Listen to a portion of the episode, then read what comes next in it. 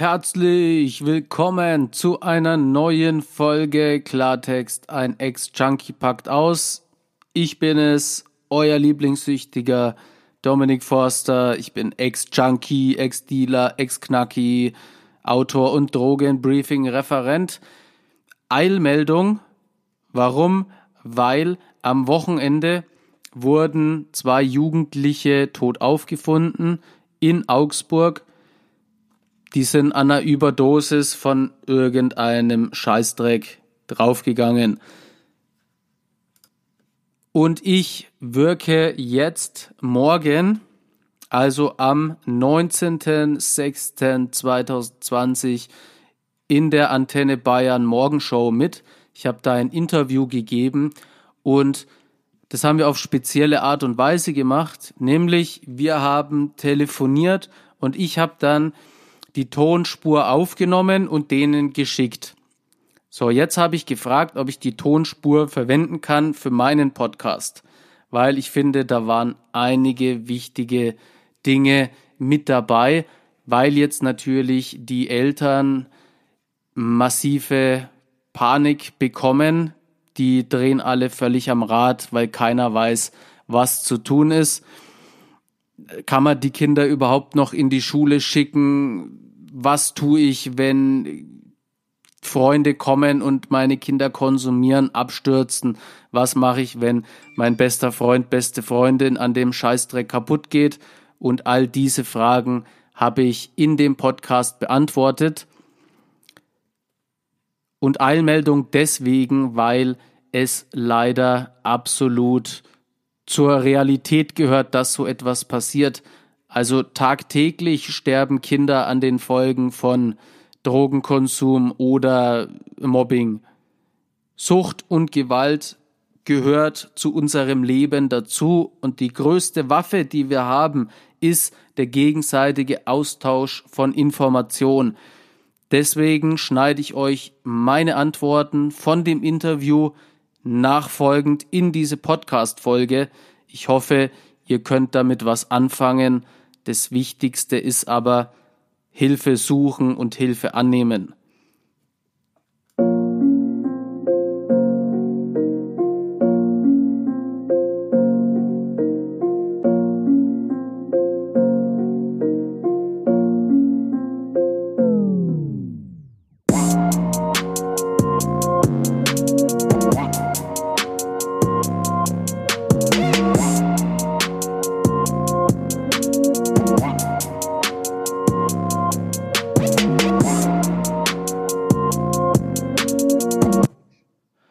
Also ich habe die Erfahrung gemacht, dass zwar immer weniger Schüler und Schülerinnen anfangen, Drogen zu nehmen, weil es ja glücklicherweise auch Ernährung oder Fitnessbereiche gibt. Also weniger Leute fangen an zu konsumieren. Aber die, die anfangen zu konsumieren, die schießen sich meist richtig ab. Inspiriert durch Hip-Hop-Texte, durch äh, quasi den Hype, den auch die deutschsprachige Musik gerade hat, werden die da richtig angestachelt und so eine Karriere, wie ich jetzt durchgemacht habe, also mit 17 angefangen und mit 21 dann schon richtig zerstört gewesen, ist, ich will jetzt nicht sagen normal, aber es wird einfach immer schlimmer. Ja, Musik hat einen ganz großen Einfluss darauf und das sage ich als absoluter Hip-Hop-Fan bei mir war es auch schon so gewesen, dass ich quasi die Hip-Hop-Musik als Inspiration hergenommen habe. Bei mir war es damals Agro Berlin mit Sido. Sido hat damals ja noch ganz andere Musik gemacht und ich will jetzt auch überhaupt nicht die Schuld da irgendwie auf irgendwen schieben. Es war einfach verdammt gut gemacht. Also es war dieser erste harte Hip-Hop und ich habe halt eben nicht verstanden, dass das eine Kunstform ist. Und ich habe geglaubt, dass ich genau das nachmachen muss, was die in ihren Texten erzählen, um dahin zu kommen, wo die sind. Und der Hip-Hop war, das ist ja jetzt auch schon 15 Jahre her, damals noch so eine Nische. Also da haben vereinzelt Leute das irgendwie gehört und natürlich gab es auch schon Festivals und das Album damals von Sido ist ja dann auch Gold gegangen, aber heutzutage wird halt oder werden die deutschen Charts einfach durch Hip-Hop bestimmt. Und ich sehe das ja in den Schulklassen. Und es ist völlig egal, ob das jetzt in Berlin ist oder in Österreich auf dem Dorf. Man hat immer die ähnlichen Charaktere vor sich sitzen und ich sehe da halt ganz viel Gefahr. Wir müssen aufklären über Drogen. Zu einer richtigen Aufklärung gehört halt einfach auch zu sagen, dass Drogen am Anfang unfassbar toll sind. Wäre das nicht der Fall, wird es keiner nehmen. Wird es keiner nehmen, hätten wir kein Problem mit Züchtigen. Und das gehört da einfach dazu. Und ich versuche halt, meine Lebensgeschichte den Schülern so zu erzählen, dass die das feiern können. Feiern heißt, dass sie da einfach mitfühlen, dass sie lachen, aber auch betroffen sind. Nur wenn sie es feiern, können sie es weitertragen. Und so Fälle wie Nee, also beim äh, dem Sprachgesang habe ich mich nicht verschrieben, weil es einfach schlecht ist. Also ich habe es mal versucht, aber dann hat ein Schüler irgendwie geschrieben, ey, ich feier dich und deinen Vortrag, aber hör auf zu rappen. Und dann habe ich es erstmal gelassen. Aber wenn jetzt Sido anfragen würde mit einem Feature oder Mark Forster, dann wäre ich schon dabei. Also die Einstiegsdrogen sind einfach Nikotin, Alkohol, Cannabis. Das ist, das ist einfach so. Aber ich bin immer nicht so Fan, dass man diese Drogen auch als Einstiegsdroge bezeichnet. Also mir ist natürlich klar, was damit gesagt werden soll, nämlich dass durch diese Drogen der Einstieg für andere Drogen ermöglicht wird. Ich finde es aber schwierig, weil wenn man den Kindern jetzt einfach hinwirft, dass das Einstiegsdrogen sind, dann vermittelt man denen gleichzeitig auch, dass es eben nicht so schlimm ist. Also diese, dieser Einstieg zeigt den Schüler und Schülerinnen, dass es noch viel schlimmere Sachen gibt und äh, diese Einstiegsdrogen dann nicht so schlimm sind. Fakt ist aber, mein Papa hat sich mit Alkohol behindert gesoffen. Ich wäre fast in der, in der, in der Psychiatrie gelandet durch zu viel Cannabiskonsum. Man kann sich mit jeder Droge kaputt konsumieren. Die Frage ist immer, warum fängt ein Mann, warum fängt ein Mensch an zu konsumieren? Das ist so die Preisfrage. Das müssen wir herausfinden und dann können wir mit den Menschen arbeiten. Also ich habe mit 17 angefangen, Drogen zu konsumieren. Das ist aber schon relativ spät, wenn man jetzt das mal auf die ganzen Jugendlichen so überträgt. Der Weg dafür hat sich wiederum mit 13 aber geöffnet, weil ich war in der Schule so der totale Außenseiter und habe dann eben versucht, durch Drogen neue Freunde zu bekommen, Anerkennung zu finden und das Wichtigste ist Aufklärung. Also ich hatte damals niemanden, den ich mich hätte anvertrauen können, meine Eltern waren mal da, aber die haben dann eben leider ihre eigenen Probleme bekommen. Mein Papa mit Alkoholsucht und meine Mama ist in die Medikamentenabhängigkeit reingeschlittert. Und in der Schule hatte ich dann keine Freunde mehr, den Lehrern konnte ich mich nicht anvertrauen und ich habe mir dann quasi selber so meine Informationen gesucht. Ich habe mir quasi Bestätigung gesucht und das ist auch so ein ganz typischer Fehler, also wenn man den Jugendlichen nicht zeigt, wo es im Leben langgehen kann, an wen sie sich wenden können, dann suchen die sich ihre eigenen Vorbilder. Und diese Vorbilder, die man sich sucht, diese Wege, die man dann geht, ich weiß es aus eigener Erfahrung, die enden ganz schnell tief in der Scheiße. Also es gab nicht so einen direkten Punkt, wo ich jetzt bemerkt habe, ich muss mein Leben ändern. Es war eher so eine Kette an Scheiße fressen. Also es gab viele Überdosen, es gab Aufenthalt im Gefängnis, zwei Jahre, sechs Monate, zu Recht, aber unter anderem in Hochsicherheitsjugendhaft und da steht Gewalt einfach an der Tagesordnung. Und es war so eine Kette an wirklich äh, Scheiße fressen, an Missverständnissen, an Scheiße bauen.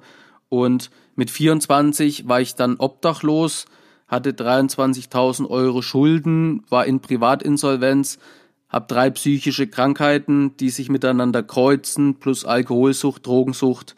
Also 2012, wenn wir da ehrlich sind, war mein Leben dermaßen im Arsch, dass die beste Option gewesen wäre, mich umzubringen. Also es, ich habe alles so kaputt gemacht, dass alles extrem festgefahren war. Und dann hatte ich einfach Glück. Ich habe einen Sozialarbeiter getroffen, der mich da so rausgeholt hat. Und ich habe die Liebe meines Lebens kennengelernt. Heute meine Frau. Die, den zwei Menschen verdanke ich es einfach, dass ich heute am Leben bin und überhaupt dieses Interview geben kann. Und mit der Message gehe ich in Schulen und versuche die Kinder davon abzuhalten, süchtig zu werden. Ich habe Drogen verkauft und das war dann auch der Grund, warum ich eingesperrt worden bin. Deswegen sage ich immer, dass es absolut verdient gewesen ist. Es hat angefangen als Konsument. So, und dann waren Drogen für mich relativ schwer zu bekommen. Und dann bin ich halt da so reingerutscht, habe immer neue Leute kennengelernt und habe dann auch festgestellt, dass der Dealer zumindest im Kreis der Konsumierenden eine total angesehene Person ist. Und da ich ja in der Schule dieser super Außenseiter gewesen bin, dachte ich, dass ich mir durch dieses Drogenverkaufen irgendwie Anerkennung verschaffen kann. War völlig falsch und ich schäme mich oder vielmehr hasse mich für die Person, die ich mal gewesen bin. Aber das, was ich getan habe, kann ich leider nicht rückgängig machen. Was ich aber mit meiner Zukunft anstelle, das habe nur ich in der Hand. Ja, also wie schnell rutscht man in so eine Abhängigkeit rein? Das ist eine Frage, die man nicht beantworten kann. Also es hängt natürlich immer von der Person ab. Es hängt von den Lebensumständen ab. Aber eins kann ich mit Sicherheit sagen, niemand hat vorsichtig zu werden. Niemand hat vor, in der Psychiatrie zu landen. Niemand hat vor, depressiv zu werden. So, es gibt einfach niemanden, der aufwacht und sich denkt, ey, mein Leben ist total super, ich habe alles, was ich brauche, alles, was ich will, aber ich fange jetzt an, Drogen zu nehmen und in fünf Jahren möchte ich wirklich im Knast enden. So niemand hat es vor. Jeder, der zu Suchtmitteln greift, möchte ja dadurch irgendwie sein Leben verbessern. Entweder mehr Leistung bringen oder abschalten oder beides in Kombination. Und es geht einfach verdammt schnell. Mit 17 habe ich das erste Mal konsumiert und mit Ende 21 saß ich dann in Hochsicherheitsjugendhaft. Zwei Jahre, sechs Monate. Und das, was ich da erlebt habe, oder diese Probleme, die ich damals verursacht, die versuche ich heute noch auszubügeln. Also es zieht einen unfassbar riesigen Kreis hinter dir her. Es gibt ja auch so die, diese Aussage, also jetzt nicht von mir, aber dass man das Recht hat, sich zu betäuben und jeder hat so auch das Recht, sich kaputt zu machen. Aber es bleibt ja nicht bei einem selber, weil der Süchtige, der reißt ja alle mit in dieses Loch. Die Betroffenen, die Eltern, die Verwandten, die Freunde. Und da müssen wir unbedingt was dagegen machen. Und ich führe so selber meinen Kampf gegen Gewalt und Sucht. Also Sucht, finde ich, erkennt man immer daran, wenn die Gedanken ans Konsumieren oder nochmal, nochmal der Satz, mach ich nochmal. Also Sucht erkennt man immer daran, wenn einfach die Sucht des Denken und Handeln bestimmt. Also ich habe damals gedacht, dass ich nicht abhängig bin, wenn ich nur am Wochenende konsumiere. Und das haben mir ganz viele bestätigt. Eine Sucht hat damals aber trotzdem stattgefunden, weil ich quasi unter der Woche nur überbrückt habe. Ich habe quasi nur ausgehalten, bis ich dann wieder konsumieren konnte. Also immer dann, wenn Sucht Denken und Handeln beeinflusst oder vielleicht auch für die Eltern, die gerade zuhören, also wenn es so ganz starke Veränderungen gibt, zum Beispiel das Kind war immer gerne im Fußballverein und hat da Trophäen geholt. Das war so ein großes Hobby. Und wenn das dann von heute auf morgen gar nicht mehr ausgeübt wird oder wenn Freundschaften aus der Kindheit äh, nicht mehr gepflegt werden. Wenn so sich der Freundeskreis ganz schnell wandelt und wenn quasi so die inneren Werte wirklich schnell wechseln, dann noch nicht in Panik verfallen, aber sich dann auf jeden Fall Hilfe suchen, sich an Menschen wenden, weil die größte Waffe, die wir haben, ist einfach der gegenseitige Austausch von Informationen. Das versuche ich ja mit meinem Flashback zu machen, mit meinen Büchern, mit meinem Podcast. Hilfe suchen, Hilfe annehmen. Und da habe ich auch einen Tipp, nämlich die Blue App. Schreibt man BLU, kann man im App Store einfach runterladen. Das ist eine App mit Erster Hilfe Chat-Funktion. Da kann man reingehen und dann mit Therapeuten und Psychologen anonym chatten. Ich kenne diese Therapeuten und Psychologen alle. Ich bin auch manchmal im Chat, aber da kann man auf jeden Fall so eine erste Hilfe bekommen. Und der Vorteil ist, man ist erstmal anonym. Das ist für viele Menschen hilfreich, weil sie sich dann trauen, sich zu öffnen. Weil ganz oft hat man auch einfach die Angst, dass äh, wenn jetzt das Kind irgendwie mit Sucht zu kämpfen hat, dass man dann von der Gesellschaft den Stempel äh, bekommt, man ist eine schlechte Mutter, ein schlechter Vater. Aber es muss in die Köpfe der Menschen, dass das einfach damit nichts zu tun hat. Also das Wichtige ist, sich Hilfe suchen, Hilfe annehmen, weil es kann absolut jeden treffen in jeder Schicht. Das kommt immer drauf an, also wenn man jetzt anfängt oder, oder wenn die Funktion der Droge quasi den Verstand erreicht hat, dann ist es meistens zu spät. Ich gebe da mal ein Beispiel. Also ich war in der Schule der Schwache und Dünne und Ängstliche. Ich wurde da verprügelt und angespuckt. Und die Droge Speed, Koks und Crystal haben dann aus mir, dem kleinen Häufchen Elend, so eine Art Superhelden gemacht weil diese Droge ist extrem selbstbewusstseinssteigernd und als ich einmal diese Funktion bemerkt habe, also als ich das erste Mal festgestellt habe, dass mich diese Droge verwandelt, da war es dann auch schon zu spät. Das ist aber bei jedem Menschen anders. Also wie gesagt, man muss da den Hintergrund kennen, man muss sich mit dem Menschen beschäftigen, nur dann kann man da auch wirklich eine, eine Aussage treffen. Also nicht jeder, der mal einen Joint raucht, landet im Knast. Aber niemand von denen, die im Knast gelandet sind, hatten das vor. Das ist eben ganz wichtig. Das ist so eine ganz schwere Frage. Also was kann man tun, wenn der, die Betroffene da wirklich tief im Sumpf steckt? Ich würde erst das Gespräch suchen. Das ist immer wichtig eben mitteilen, was jetzt gerade ist. Also zum Beispiel, dass man glaubt, dass das Ganze aus dem Ruder läuft. Also die Person wirklich damit konfrontieren. Jetzt kommt das Wichtige.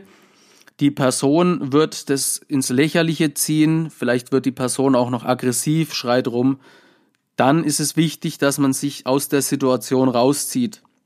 Auch wenn das heißt, dass man irgendwie seinen besten Freund, seine erste große Liebe aufgibt weil die einzige Sprache, die eben Konsumierende oder Süchtige sprechen, ist wirklich der Abstand.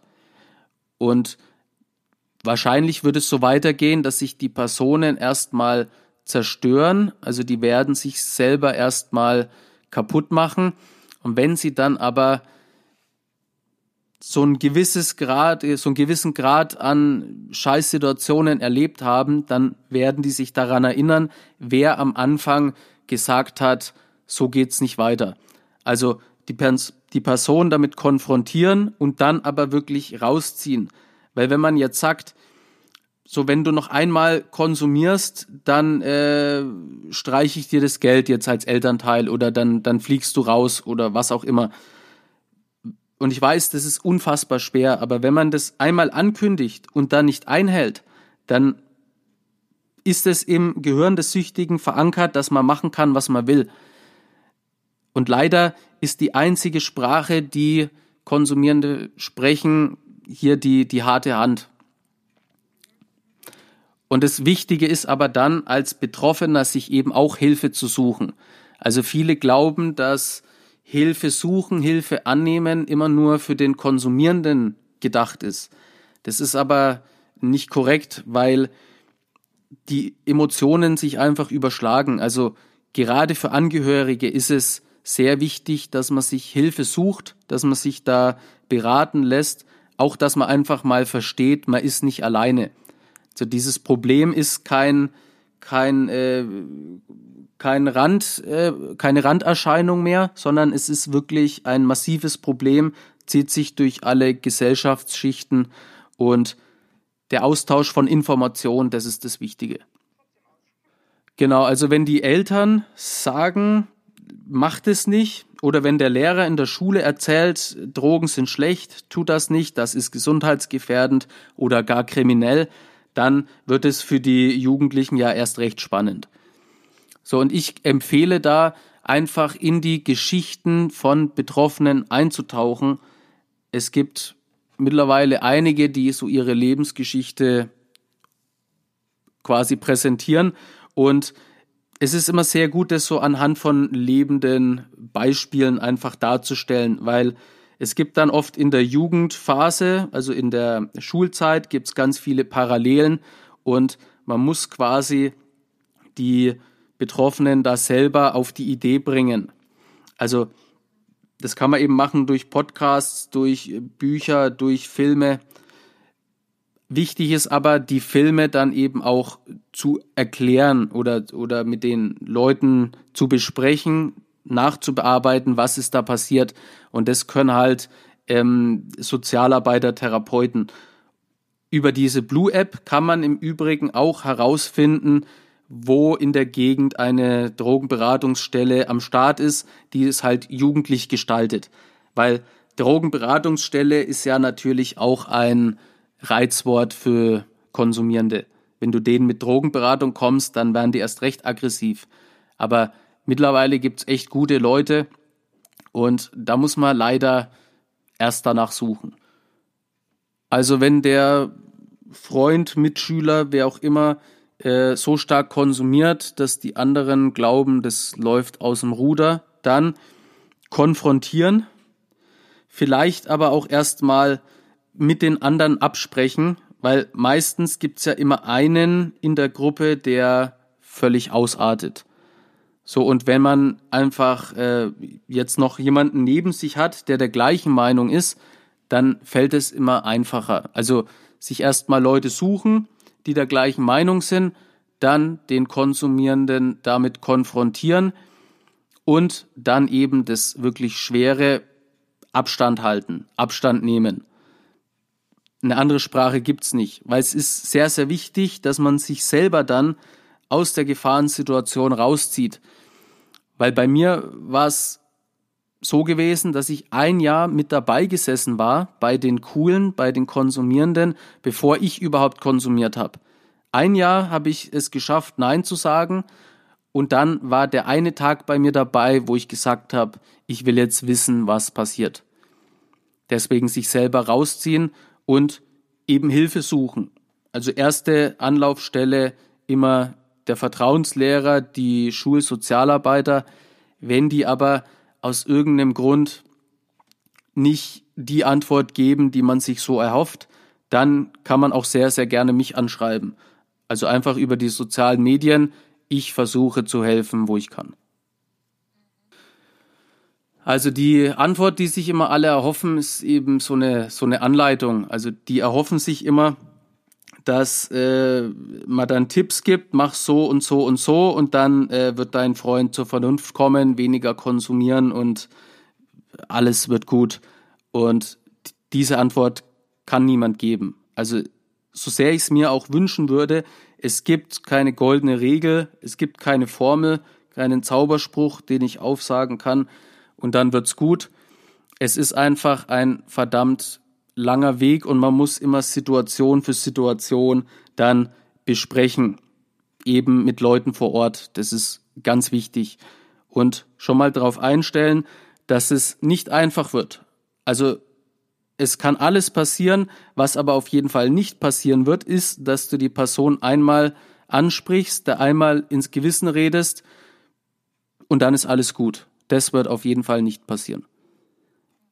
Ist immer nicht das, was sich die Leute erhoffen, aber ich möchte halt einfach die Wahrheit sagen.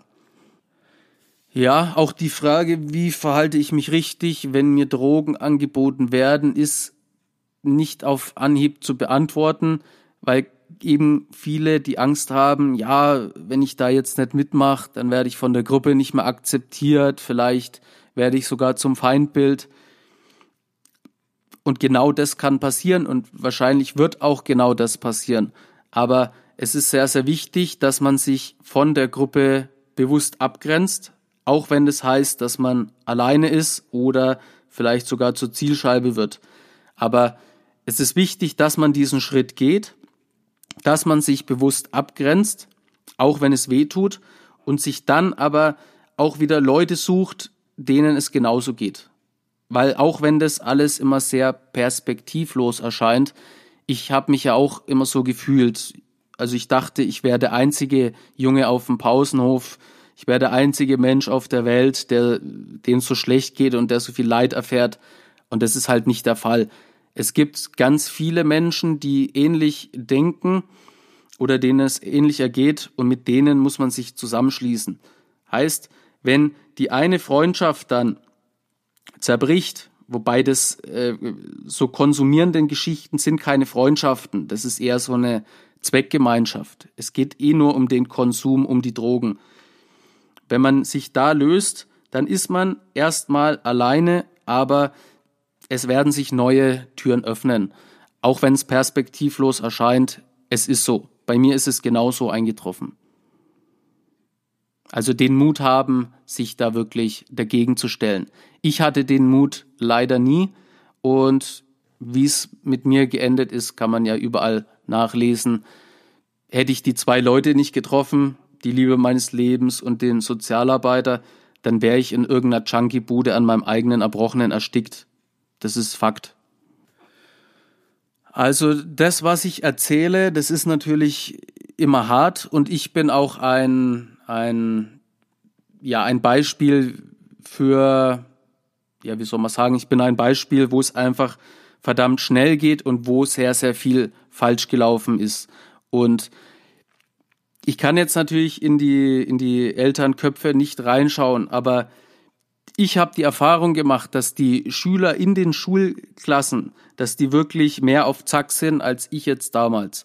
Die überlegen viel mehr, die hinterfragen viel mehr.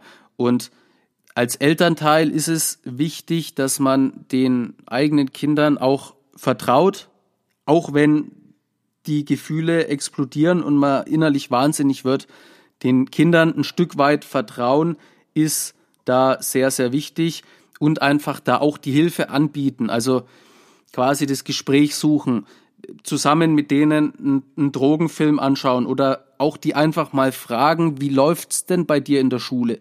Weil ganz oft haben die Kinder Angst, den Eltern was mitzuteilen und die Eltern haben Angst, die Kinder zu fragen.